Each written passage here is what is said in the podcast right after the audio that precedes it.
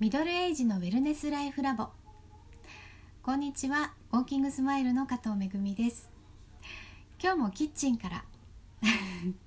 この時間がちょうど一人になってなんだかやっぱり集中できる時間になってきました、えー、今日はうん鶏ひき肉の親子丼とじゃがいもとえのきのお味噌汁それと、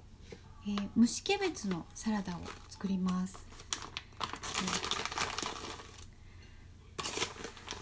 えー、親子丼を鶏ひき肉で作るのはあの消化がいいからなんですけどちょっと今日はですねずっとエアコンの冷たい中にいて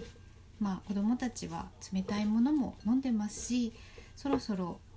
夏の終わりで胃腸の調子が悪くなりやすい時期になってきたので消化にいいものを消化にいいけどエネルギーにもなってうーんまあ元気な出るものを作っていこうかなと思います。鶏肉にはですね元気が出る成分なんかすごいざっくり言ってますけど、はい、成分名とかはねきっとあるんだけど鶏肉特に鶏胸肉にはあのタンパク質にもなりやすいですけど元気の出る成分が含まれていると言われています。そしてキャベツにはキャベジンというおなじみの 胃腸を整える成分がありますよね。でお味噌汁のあの我が家はですね毎日鰹節の鰹だしのお味噌汁なんですけどえーと、鰹節にも酵素が含まれていて鰹節の酵素は熱でもこう壊れないということが分かっています。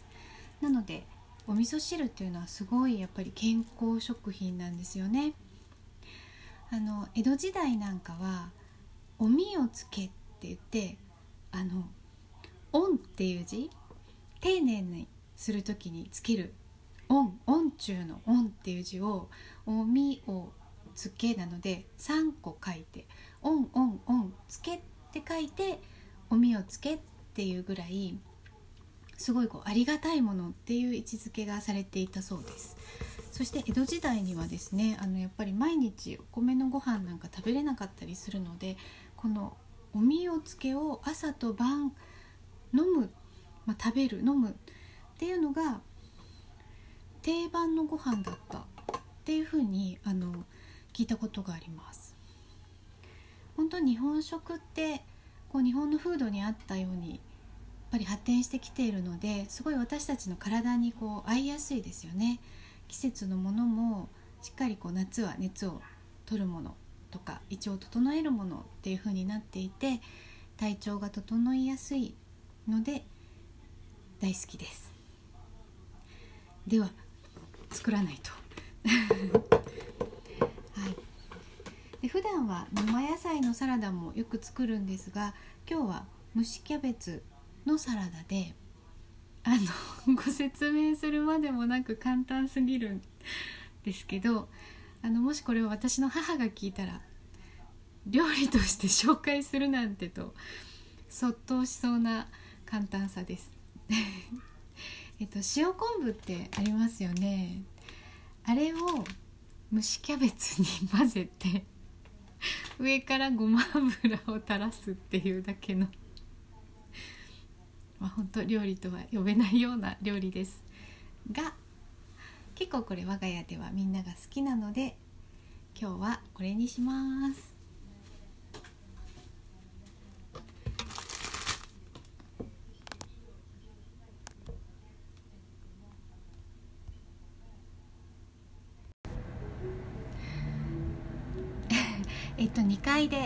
娘がマリンバの練習を始めたのでもしかしたらマリンバの音も入ってきたかもしれません。キッチンの音と楽器の音と両方入ってなんだか何が何だかわからないような録音になってきました。ちょっとお耳苦しいところがあったらごめんなさい。あの盛んにニュースで報道でアフガニスタンの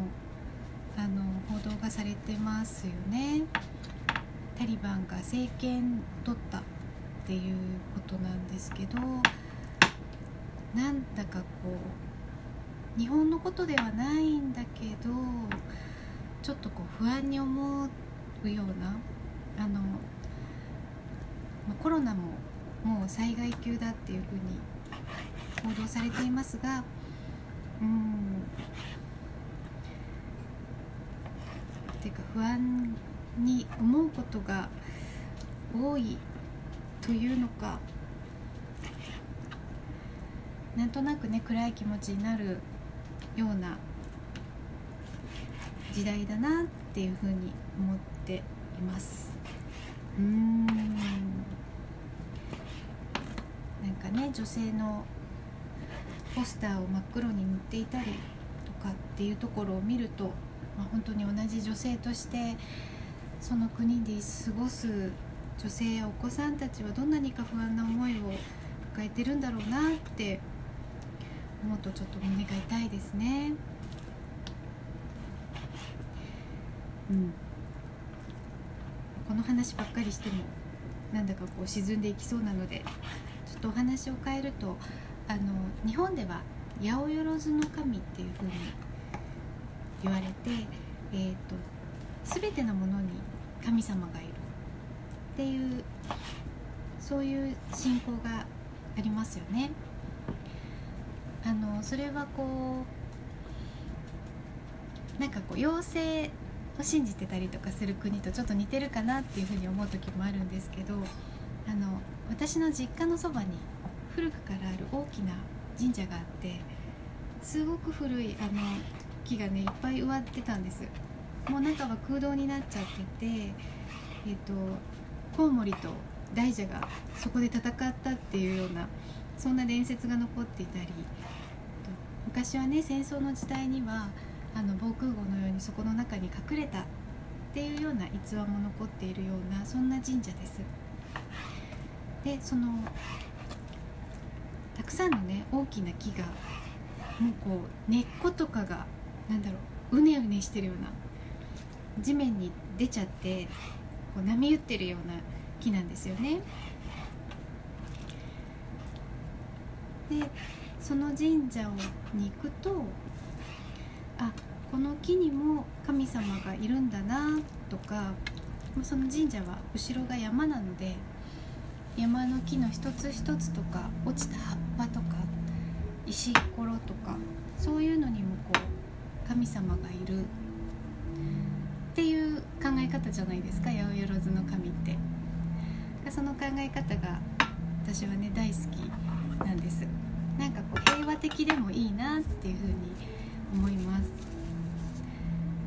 偉大な一つの神。っていうのも本当にこう心の拠り所になってくれるとは思うんだけども道端の小さな石にさえも神が宿っていると思うっていうか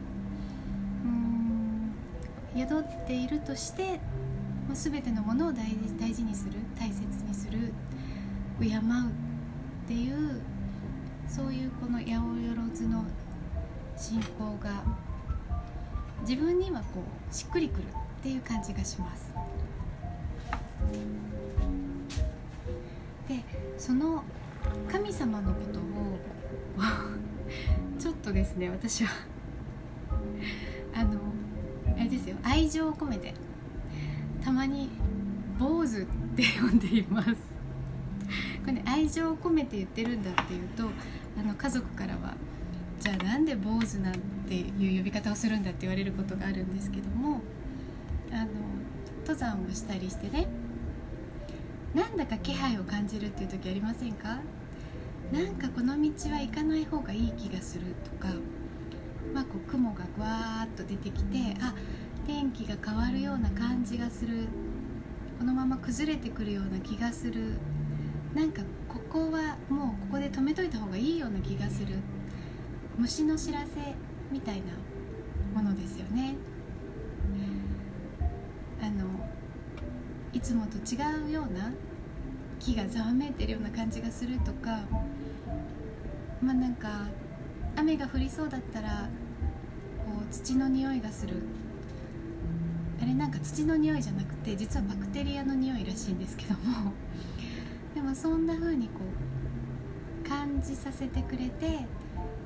ちょっと判断判断の材料になってくれる。そんなことをひっくるめてあの坊主って呼んでるんです。なんか坊主が言ってる気がするとか、うん、水の中にいてもそうですね。川遊びをしていても急にこう川の水が冷たくなったりとかもともと川の水冷たいんですけど慣れてきてるはずなのに急に冷たくなってきてたりする時ってこう流れが速くなってる時だったりするんですよね。そうすると今いる場所は雨が降ってないんだけども上流のはるか彼方向こうの上流のもう県外の奥の奥の方ではすごく土砂降りかもしれないっていうことが、まあ、自然の中で遊んでるとよくあるんです。急に川の水が冷たくなった時はちょっと上がっておいた方がいいかなっていうふうに思わせてくれる。これも私はあの川の坊主が教えてくれたっていうふうになんとなくなんかこういつからだろうな。結構ですね子供の頃からだったような気がするんですよね。そんな風に思う時があります。あと子供の時の感覚でいくとアリを見ている私を見ている人を感じる人じゃないのかな。なんかこう視線みたいなものを感じたり何ていうかアリを見てる私を見てる何か何か遠くから私を見ているいるような何かを感じるっていうようなことがあります。そんな時もなんか坊主がいるんだなっていうふうに なんだろうななんかこう思っていたというかそれはそういうことだとしていたっていうのがねあるんです。家族には全然分かってもらえないしあの主人も「なんだそりゃ」って言われるような、まあ、半分苦笑いをしているこの坊主話なんですけど私の中ではこれはこう八百万の神の信仰とかうんなんか自然の声を、まあ、自然の声を聞くとかいう綺麗なこととはちょっとまた違う気がするんですけど半分私の空想ですよね。でもそうやって自分だけの判断じゃなくてあなんかちょっと感じる？その感じるっていうのをうん忘れてたけどなんかきっと子供の頃から何か思ってたんでしょうね。ちょっとそんなことを思い出しました。う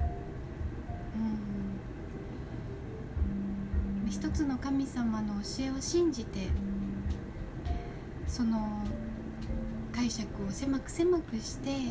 それ以外のものは認めないっていうふうにしてしまう。それはもう神様の教えとかだけじゃなくて自分の価値観とか自分の考えとか絶対これが正しいに違いないっていうような風に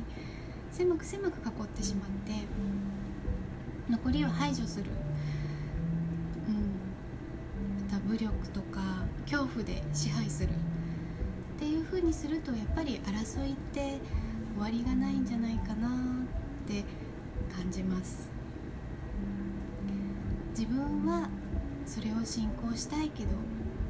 そうじゃない人もいてそうじゃない国もあって同じ国の中でも考えの違う人がいてそれも尊い。に受け入れ合えたら争いって少なくなって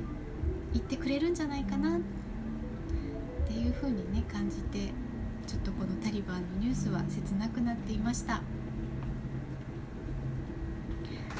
そんなところをお話ししたところで今日はこの辺で失礼します。